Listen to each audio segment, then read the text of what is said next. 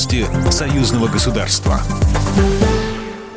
Здравствуйте, в студии Екатерина Шевцова. Россия сняла все ограничения на перемещение граждан в рамках союзного государства. В связи с этим министр здравоохранения Беларуси Дмитрий Пеневич уточнил, что при пересечении границы с Россией на автомобильном или железнодорожном транспорте ПЦР-тест теперь не требуется. Я думаю, некоторое время понадобится, чтобы снять ограничения, связанные с требованием к тестированию, если человек использует авиатранспорт. Как мы знаем, Россия готовит свои нормативные документы, чтобы отменить и это требование. Это будет согласованная позиция двух стран, сказал министр министр.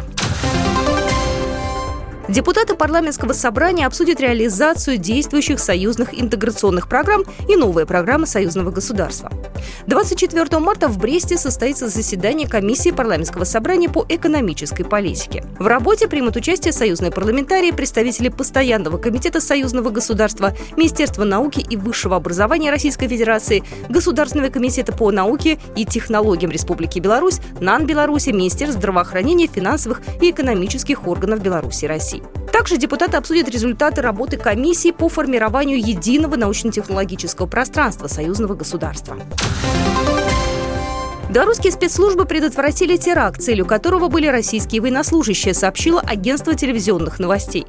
Комитетом госбезопасности предотвращен теракт в Мозырском районе, сказано в телеграм-канале агентства.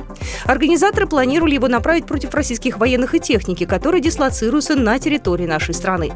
Мозырский район находится рядом с границей Украины. В опубликованном видеоанонсе сообщается, что задержанным может грозить до 20 лет заключения. Судя по оперативным данным, они планировали устроить теракт на железной дороге, а также похитить оружие у российских солдат и использовать коктейли Молотова. Минприроды призывает польских коллег к диалогу о заграждении в Беловежской пуще. Об этом сказал начальник управления биологического и ландшафтного разнообразия Министерства природных ресурсов и охраны окружающей среды Николай Свединский во время круглого стола возведения искусственных заграждений в трансграничных заповедных зонах. Реальный вред при мнимой пользе, передает Белта.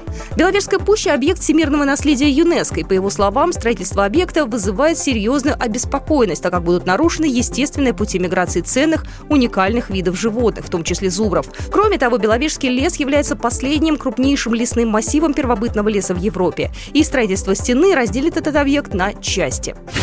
Программа произведена по заказу телерадиовещательной организации Союзного государства. По вопросу размещения рекламы на телеканале «Белрос» звоните по телефону в России 495 637 65 22. В Беларуси плюс 375 44 759 37 76.